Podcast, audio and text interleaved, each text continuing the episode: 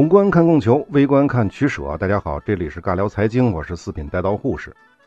本系列呢，我们讲马可波罗。一提到这个名字，马可波罗这个名字，相信很多朋友都会说，这人我熟啊，这是位外国友人，不远万里来到中国，这是什么精神啊？这当然不是什么国际主义精神了，那是白求恩。不过呢，我必须要说啊，做这个节目之前，我自以为对马可波罗是有点了解的。但实际上，直到看了很多文字之后，我才发现，并不是这样的。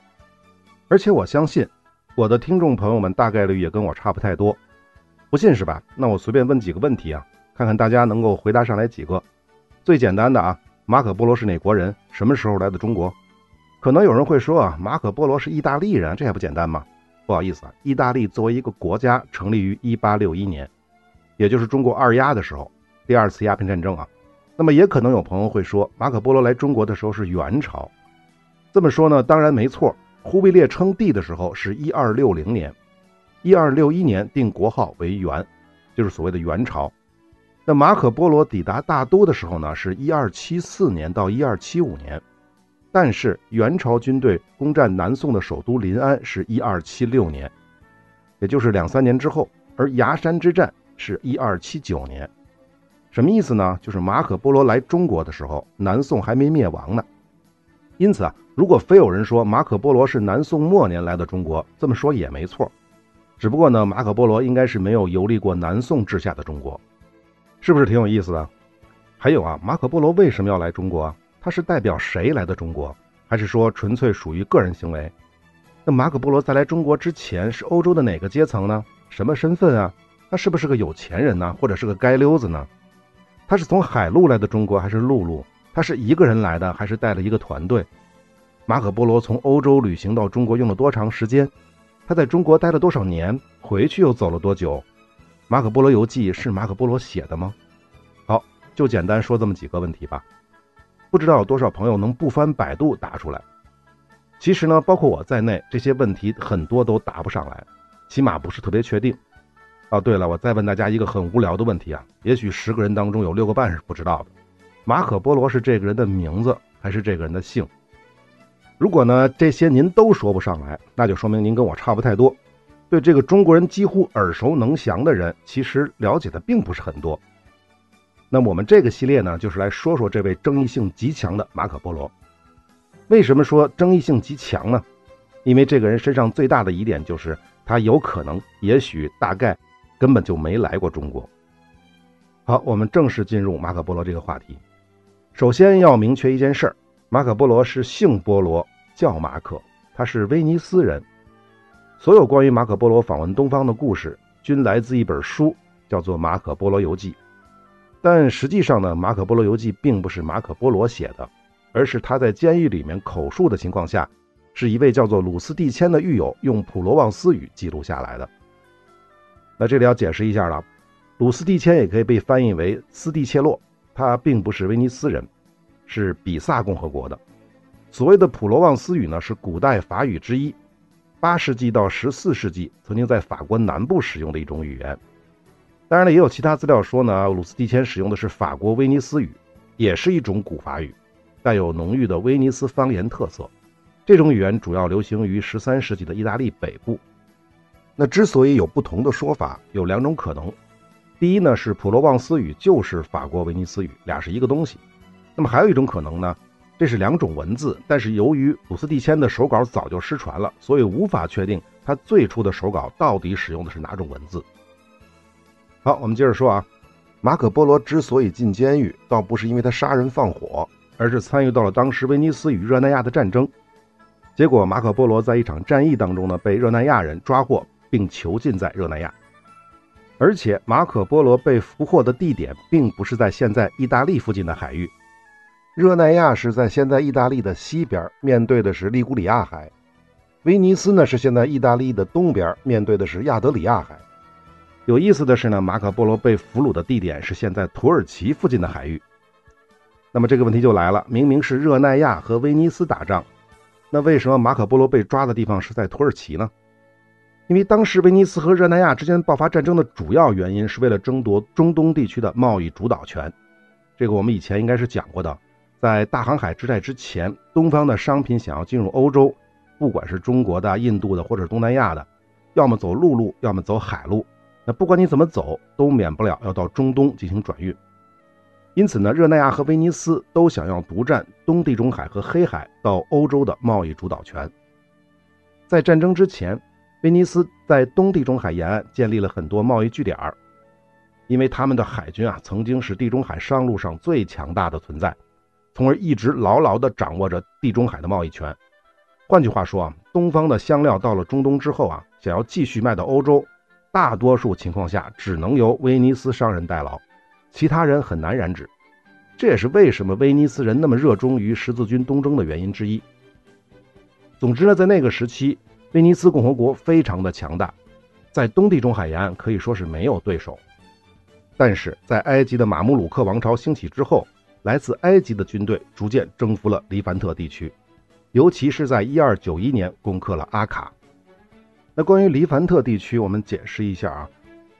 广义上呢，就是西亚挨着东地中海这个大区域；那狭义上呢，就是东地中海沿岸的这些地区，包括现在的以色列呀、巴勒斯坦啊、黎巴嫩啊、叙利亚、土耳其啊，包括西奈半岛这部分的沿岸的地区啊，就是沿海这部分，就是狭义的黎凡特地区。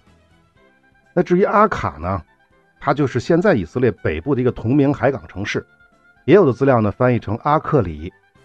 它是在海法以北十来公里的地方。当时的阿卡居住着大量的威尼斯人，主要是从事商业贸易的。所以啊，阿卡被穆斯林征服之后，威尼斯人就很难再从黎凡特地区转运东方的商品到欧洲了。那受此影响呢，威尼斯共和国的经济就大不如前。那当然了，东方的商品不只可以走黎凡特地区转运，也可以走黑海啊，走土耳其海峡再进入地中海。这条商路呢，也是不错的选择。尤其是在黎凡特地区被穆斯林控制之后，但问题是啊，这个商路就是黑海这个商路有一个瓶颈，大家都知道这是土耳其海峡。那么此时是谁控制土耳其海峡呢？当然是拜占庭帝国了。但是不太凑巧的是，东罗马人呢不太喜欢威尼斯人，为什么呀？第四次十字军东征啊，君士坦丁堡曾经被十字军和威尼斯人洗劫并占领。要知道，早在十二世纪萨拉丁征服黎凡特地区的时候，热那亚就已经失去了在东地中海沿岸的据点。因此啊，这些热那亚人早早的就转向了黑海沿岸经营贸易据点。一二五五年，热那亚就在克里米亚地区建立了定居点。也就是说啊，威尼斯人主导地中海商路的时候，热那亚人退而求其次，选择了黑海商路。与威尼斯不同的是。热那亚不仅不是拜占庭的敌人，反而他们是朋友。一二六一年，热那亚帮助尼西亚帝国夺回了君士坦丁堡，使得东罗马帝国成功复国。所以才说啊，虽然都是来自于天主教地区，热那亚人和拜占庭是朋友，而威尼斯人是拜占庭的敌人。这个尼西亚帝国啊，就是君士坦丁堡陷落之后分裂的拜占庭的其中一支。好，说回来，一二九一年阿卡陷落之后。热那亚人就已经预感到了，威尼斯共和国很快就会转进到黑海上路，从而挑战他们在黑海的贸易主导权。因此，在拜占庭帝国的支持之下，热那亚开始禁止威尼斯的商船通过博斯普鲁斯海峡，即禁止威尼斯商人进入黑海。同时呢，热那亚人开始频繁地攻击在爱琴海地区的威尼斯的商人和船队。一二九五年，热那亚人又攻击了君士坦丁堡的威尼斯人聚居区。而东罗马皇帝呢，不仅没有惩罚热那亚人，反而逮捕了幸存的威尼斯人。此时的威尼斯啊，可以说是流年不利啊，穆斯林欺负我，东正教也欺负我，同为天主教的热那亚人还欺负我，那就别无选择了。同年，也就是一二九五年，威尼斯共和国向热那亚和拜占庭两国同时宣战，就同时向两国宣战。然而呢，威尼斯舰队刚刚抵达君士坦丁堡，东罗马皇帝就怂了。直接就怂了啊！不仅与威尼斯媾和，而且还释放了所有被扣押的威尼斯人，并归还了他们的财产。不过呢，威尼斯最大的敌人根本就不是拜占庭，而是热那亚。随后的几年，双方多次交战，直到一二九八年库尔佐拉海战，热那亚海军终于取得了决定性的胜利。战争呢，于第二年结束。好，是不是扯远了啊？但我要说的是啊，这将是这个马可波罗系列最主要的特点。除了去聊马可波罗游记的内容之外，也要花不少的篇幅去说一说与之相关的那些天上一脚地上一脚的东西。回到主题啊，前面讲了这么多，无非就是要告诉大家，马可波罗从中国回到威尼斯的那年，也就是一二九五年，威尼斯与热那亚爆发战争。第二年，参与到战争的马可波罗被俘，因为双方交战的主要战场并不是在意大利，而是在中东地区，所以呢，马可波罗被俘的地点不是现在的意大利，而是现在土耳其。准确的说呢，是在土耳其临近现在叙利亚的地中海东岸的某个海港城市。那具体是哪儿就不太清楚了。顺着这个话题再多说两句啊，这个并不是威尼斯和热那亚之间的唯一的一次战争，而且这次战争也没有能够让威尼斯共和国覆灭。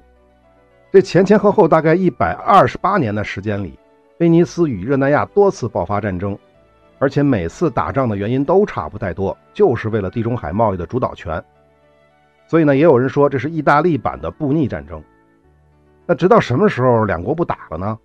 标准的说法呢，是1381年第四次威尼斯热那亚战争，威尼斯获得了最终的胜利。随后呢，热那亚共和国陷入内斗，从而彻底失去了争霸地中海的能力。因此呢，威尼斯从此垄断了东方商品的贸易权。但这个说法其实不太准确，因为实际上结束战争的根本原因并不在这两个共和国。而是因为一个帝国，这个就是奥斯曼土耳其。奥斯曼土耳其崛起之后，逐渐清除了中东地区的所有欧洲人建立的贸易据点。也就是说啊，这个横跨欧亚非的大帝国出现之后，威尼斯和热那亚之间的矛盾就不存在了，因为中东商路逐渐就被奥斯曼人垄断了。也就是说，生意没得做了，那还打个屁仗啊！更准确的说，是东方贸易的利润率越来越低，赚不到以前那么多钱了。想打仗，他也打不起来了。税收的系列我们是讲过的，奥斯曼帝国并没有阻断东方商路，只是东方商品在途经奥斯曼帝国的境内会被征收高额的过路费。不管你是香料还是丝绸，再被转运到欧洲的话，商人能获得的利润被极大的压缩，那就不管是威尼斯还是热那亚人都赚不到钱，那就没有打仗的必要了。那为什么要讲这个呢？很简单啊，自奥斯曼帝国崛起之后，东方商品在欧洲变得更加的奢侈，这才促使更多的欧洲人，尤其是西欧人，开始寻找通往亚洲的其他商路。这便是大航海时代来临的前提之一，也是最重要的前提之一。而当时的欧洲人，别说去东方了，就连东方在哪儿都不知道。换句话说啊，想要去东方，你得先知道东方到底怎么回事吧。因此啊，《马可·波罗游记》。就成了那个时候的欧洲人比较全面的去认识东方的最重要的书籍之一。当然了，我们以前讲通讯系列的时候也说过，在中世纪的欧洲，由于文化学习成本非常高的书籍是绝对的奢侈品，因此啊，《马可·波罗游记》刚刚出版的时候，并没有引起太大的影响。毕竟啊，能看书的人还是当时欧洲的权贵阶层。还有呢，就是当时的很多人他并不相信游记的内容是真实的。直到什么时候啊？直到一个叫多米尼加教会的天主教团认可了该书，他们把这本书翻译成为了拉丁语，方便进一步在欧洲宗教系统当中进行传播。不过啊，这个多米尼加教会重视马可波罗游记的原因，也不是因为说他们想要到东方去贩卖香料丝绸，而是将其视作向东方传教的重要参考书。这个很好理解，我就不解释了。但是这个只是在欧洲宗教系统当中进行传播，实际上啊。真正真正的让《马可·波罗游记》开始广泛的在欧洲传播，还是要到印刷术在欧洲普及，尤其是古登堡的活字印刷术的普及，差不多就是十五世纪的时候。当书籍的成本被大大降低之后，同时宗教改革使得更多的普通的欧洲人得以识字阅读书籍。当这些欧洲人看到《马可·波罗游记》当中记载的东方是如此的富庶，自然就萌生了想要绕过奥斯曼帝国，直接航行到东方进行商业贸易。发大财，甚至是进而改变身份的想法。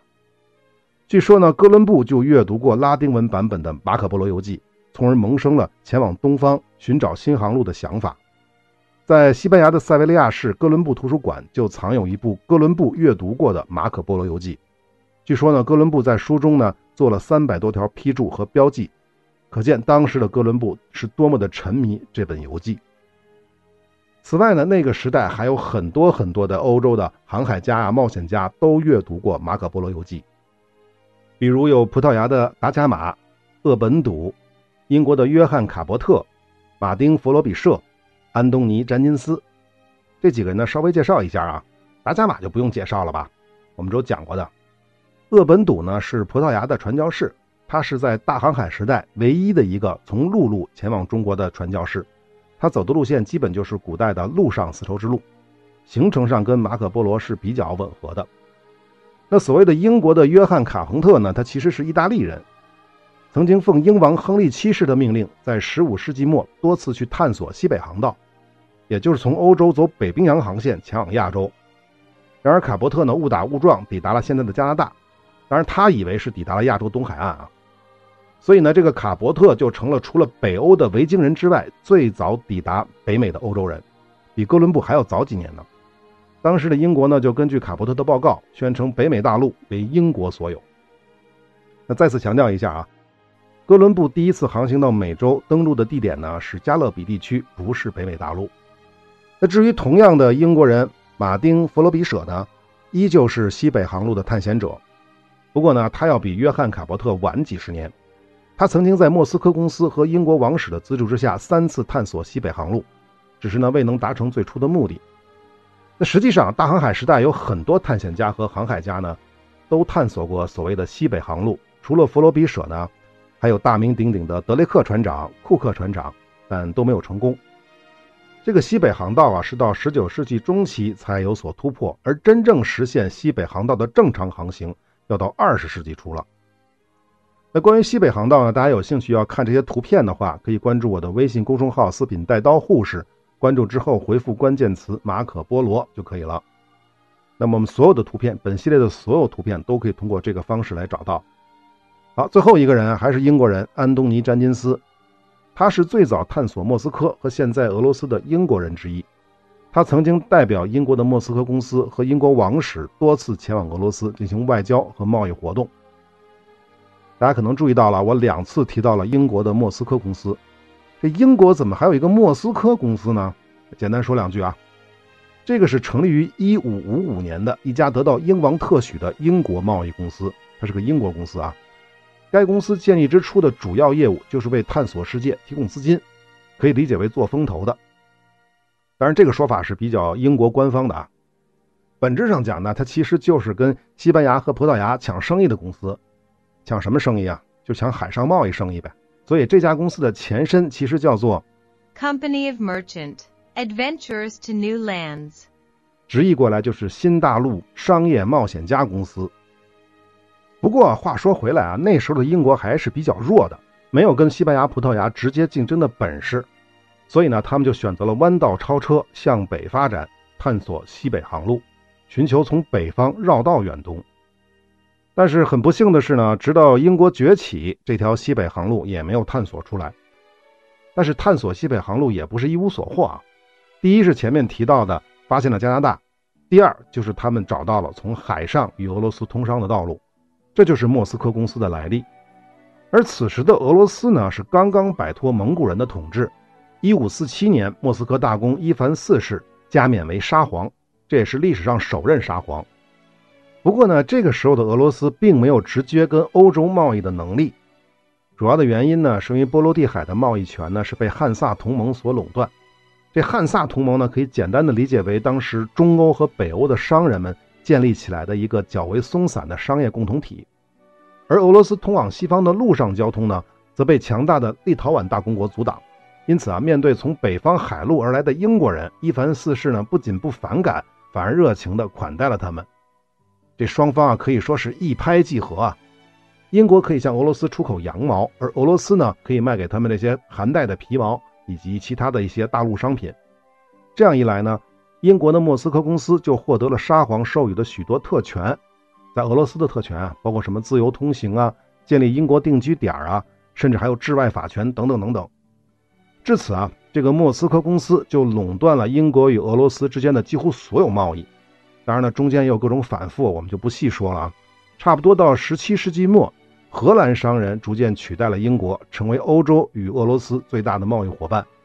到那之后的英国莫斯科公司呢，就一天不如一天，一日不如一日，一年不如一年。但即便是如此呢，它还是一直维系着与俄罗斯的贸易。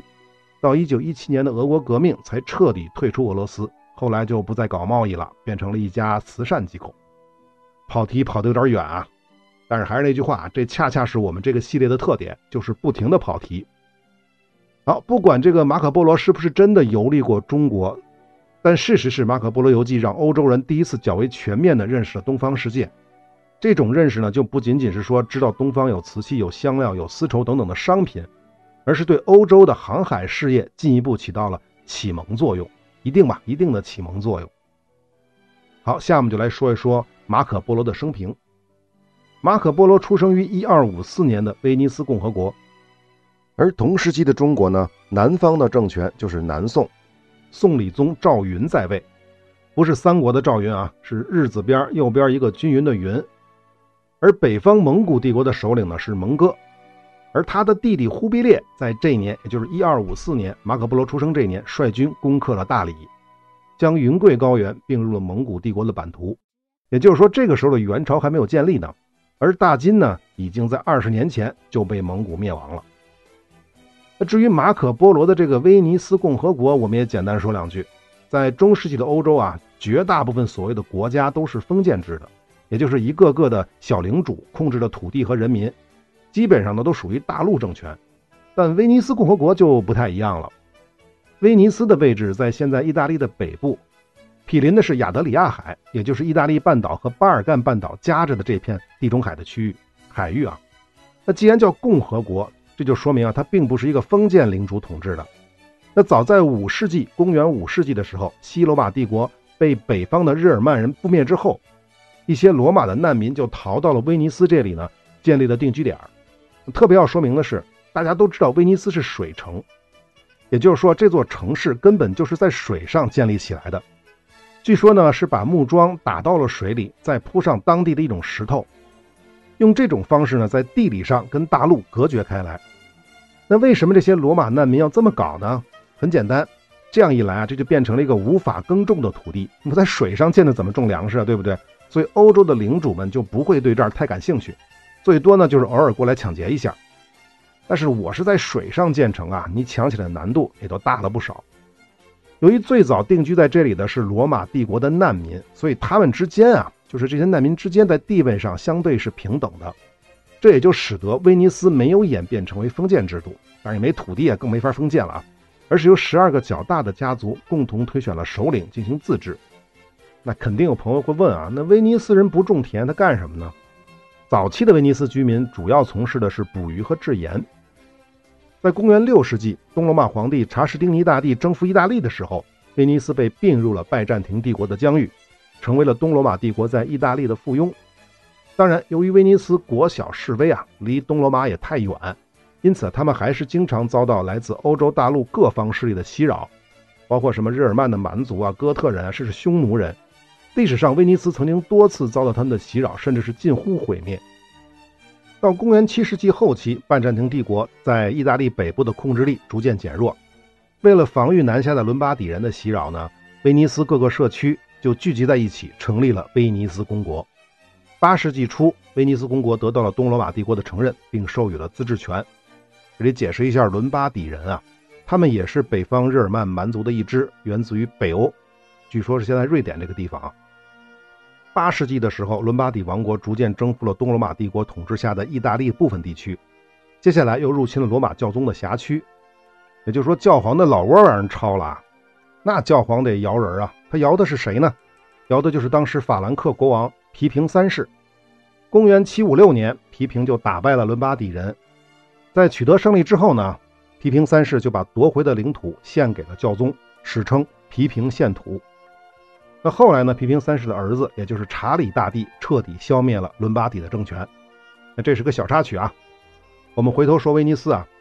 那么这个时期的威尼斯呢，就已经从一个小渔村逐渐变成了贸易港口和商业中心。最开始的时候啊，威尼斯人的贸易范围呢还仅限于意大利北部的波河两岸以及附近的沿海地区。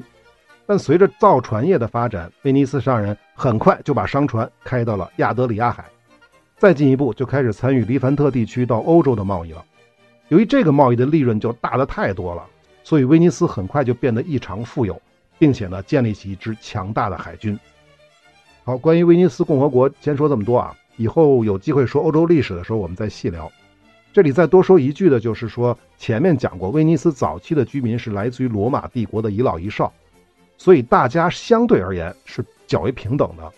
随着商业贸易的发展，威尼斯的商人阶级很快就脱颖而出了，成为了这个国家的贵族阶级。不过呢，这并不是由单一或者少数家族所垄断的，而是差不多有两百多个家族。所以啊，各个大家族之间是需要相互制衡的。因此啊，威尼斯共和国的总督虽然是终身制，但威尼斯的统治权呢是由总督、威尼斯元老院和威尼斯议会共同分享的。那这个模式正是源自于古罗马，对应呢就是罗马共和国时期的执政官、元老院和公民大会。说到这儿呢，我就想起了美国的独立啊。当时美国的初始环境跟威尼斯其实非常类似。简单的说呢，就是说。没有一股单一的势力足够强大到能够垄断当时北美十三州的统治权，众多的上层精英利益体，既有地区性质的利益体，比如各州，也有商业性质的利益体，比如茶党。他们呢，既需要联合，也需要相互防备。联合就是为了打击英国嘛，防备就是惧怕任何一股势力做大做强，怕别人骑到自己脑袋上拉屎。那威尼斯其实也不一样嘛，对不对？两百多个家族，没有一家独大的，他们有共同的利益，也有相互的竞争。那么在这种情况下，建立起一种分权的政治制度就很好理解了。我呢，其实非常有兴趣跟朋友们一起去过一遍美国独立和美国南北战争的历史。之前看过一些书啊，也查过一些资料，挺有意思的。那这个坑呢，就先挖在这儿。至于填不填，啥时候填，那以后再说。啊，没想到一竿子又扯到美国历史了。那我们应该回头接着说马可波罗了啊，但本期时间又差不多了，我们下期接着再聊，下期见。